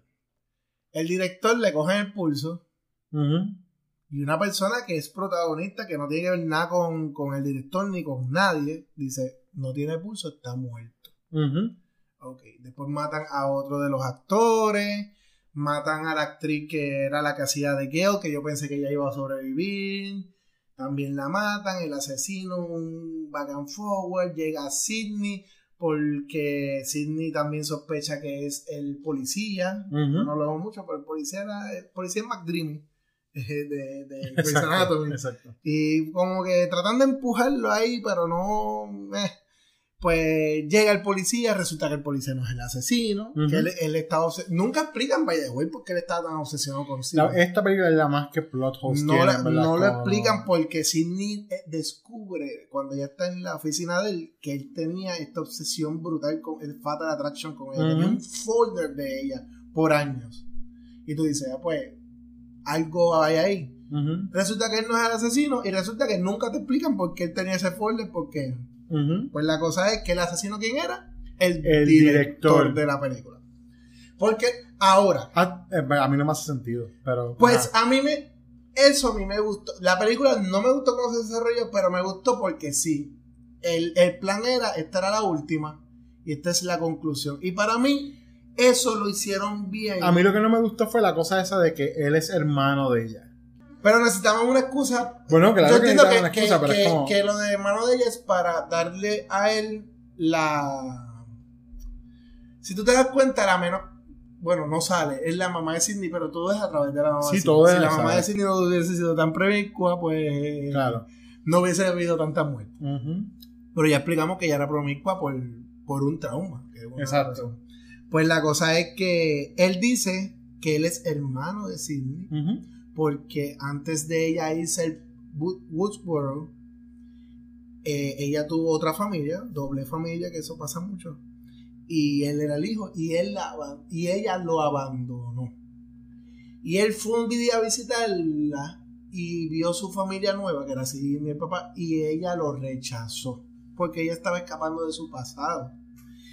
Pero aquí está lo más loco. Él es el director. So, Scream 1, Scream 2 y Scream 3, él fue quien hizo todo. Porque él controló a Billy y a Stu. Porque él fue quien fue, él fue donde Billy y le dijo, le enseñó, mira Billy, esta fue la mujer que rompió, tu familia. rompió tu familia. Mi- lo, le, le dio el tema de lo de las películas de horror y lo, como quien dice, él menciona como que lo volvió loco, lo volvió bien fanático. Y él fue dirigiendo todo poco a poco para que Sidney muriera, porque su plan era que la, en la película Sidney muriera. Exacto. So, a mí eso, fíjate, está medio estúpido, pero a mí me gustó. Porque, bueno, vamos a cerrar la película, pues mira, vamos a cerrarla con algo que tenga sentido. Claro, dentro de. claro. So, él, y él era un director y él dirigió toda la historia de ellos. Era indestructible porque mira que le metieron cuchillazos, tiros y Sí, él tenía, él, él no murió porque él tenía un best. un de- mes. Pero con todo y eso, ella le peta, creo que algo, no me acuerdo qué, es, y con todo eso el tipo se levanta. Sí, sí. O sea, cuando él muere, Sidney le agarra la mano porque era su hermano. Whatever. Pero Ajá. como quiera, el tipo vuelve otro ¡ah! matar los gatos y ahí todo el mundo una masacre. Una No, cosa bien exagerada. bien exagerada. Y pues ya, ese es el fin de Scream 3. Entonces, hay una 4 que no es de los 90, de hecho, está, esta, 2011. esta que estamos hablando salió en el 11, 2000, que está ahí en el borde de la Que década. literalmente fue 11 años después de la, de la 3. Y exacto, y entonces ya Scream 4, pues entonces trata el tema de los remakes. Del remake. Exactamente. Que en esencia es como... Algo importante para empezar la 4 porque ya se da por, por sentado de que esto acabó. Porque el creador de todo esto, que era el director, ya murió. ujú, So, ¿cómo lo reflejan? Sin, ellos entrando, Sidney se hace novia del policía, by the way. ujú, Eh, Dewey le ofrece matrimonio a, a Gale. ujú. Y cuando entran, Sidney deja la puerta abierta. Ya podemos vivir felices. Porque ya no, el que creó todo esto, el que creó, Ya ya, ya se eliminó y no hay más nadie. Y entiendo yo que ese era el plan, dejarla ahí. Exacto. Sí, sí, y el plan, o sea, originalmente fue planificado como una trilogía. Pero la 4 lo hicieron bien porque es eso, es el remake, Ujú. por decirlo así. Entonces, pues ahí están hablando sobre, el, la, sobre las reglas del remake y vuelven a Woodsboro. En la remake. 1 eran chamaquitos de high school. Exacto. En estos son de preescolar porque dos son chiquititos. no parecen chamacos de high school. No, no me parece chamaco high school. Este, pero bueno, yo no la vamos a tocar per se, porque en verdad no es parte de la década De la como década. tal, y queremos enfocarnos en las que, en las que están dentro Los de los 90. 90. Exacto. Pero el tema está ufio porque es el, sobre el remake o los reboots. exacto. Sí, ¿no? Y, y va de, con, con y de esa manera, exacto, y de esa manera se, eh, se empata, ¿no? Con la, con las otras que Está el nuevo, el nuevo Randy, la nueva Sidney, las nuevas reglas, todo se repite. Y ellos lo mencionan, es, es bien meta porque lo mencionan. O sea, el círculo se va a repetir. Claro. Eh, y bueno, de verdad, mira, el, el- nosotros para ir más o menos como cerrando, ¿no? Capitulando esta cuestión. La, el impacto de Scream es uno que nosotros no podemos ni tan siquiera poner en palabras sencillo ahora mismo. Porque sin Scream en el género, nosotros no tendríamos el boom que tenemos de horror ahora mismo en, el, en cine eh, de big budget. Y las series también. Muchas de las series de televisión que están corriendo ahora es copia, no copia, pero basada en lo que era Scream y inspirada y gracias a que Scream ex- existió. No solamente eso, hay una serie de Scream. De Scream, Exacto, de también. Que no la he querido ver. Ah, por yo muchas empecé, razones. yo empecé a verla y yo no la he visto completa, pero lo que he visto está interesante. No está genial y no está malo. Está Que interesante. TV cuando se va el horror no- Eh, por lo menos a mí me ha fallado un poquito. Eh, yo lo que, pero sí es bien importante, ¿verdad? Eh, pues mencionar que es el precursor de cosas que luego han sido catalogadas como groundbreaking en el horror, como pienso por encima, Cabin in the Woods, Tucker and Dale vs. Evil.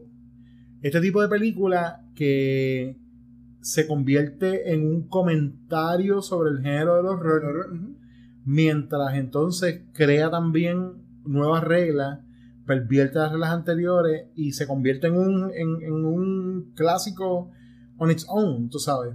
Y todo eso empezó con Scream, o sea, eh, eh, Scream pudo, pudo hacer con el horror que el horror creciera para, en- para enfrentarse, vamos a decir, al, al- al siglo XXI, ¿no? Inspiró muchas películas buenas. Claro. Inspiró montón de películas direct to video, que fue lo que hablaba mala, usted al principio. Direct to video, malas, algunas malas buenas. Algunas malas buenas. eh, pero inspiró muchas. Porque ese, eh, me acuerdo alquilar muchas películas que tenían el, el- el mismo tipo de música. Sí, sí. El cue de la música donde Scream te las tiraba. Y, y era una copia. O sea, una copia, aunque era otro tema, que sé, pero era una copia de Scream. Yo creo que lo de- hemos hablado ya bastante sobre las películas, pero pues son películas que tocan la, la historia del horror, lo tratan con reverencia, Correcto. Pero a la vez dicen, no, mira, ¿sabes? Esto fue el pasado y esto es lo que vamos a hacer ahora,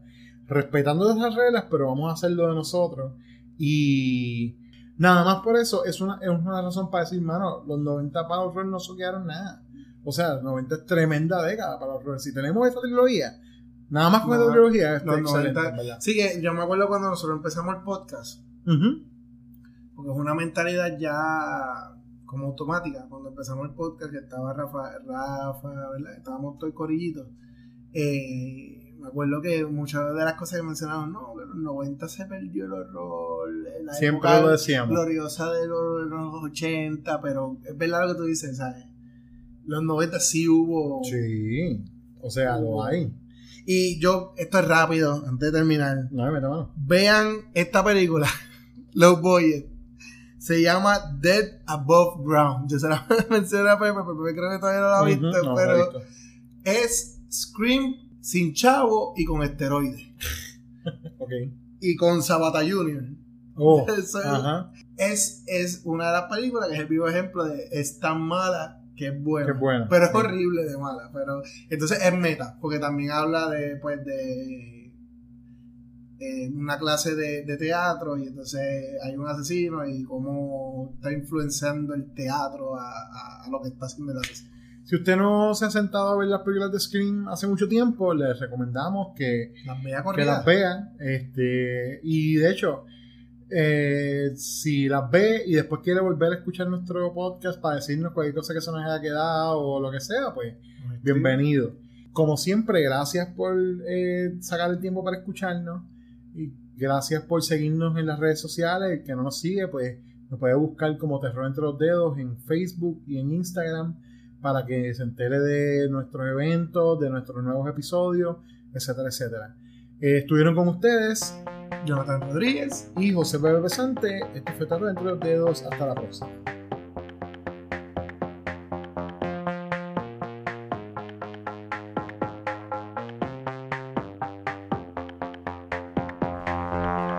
Terror entre los dedos es una producción de José Pepe Pesante para Cold House Media.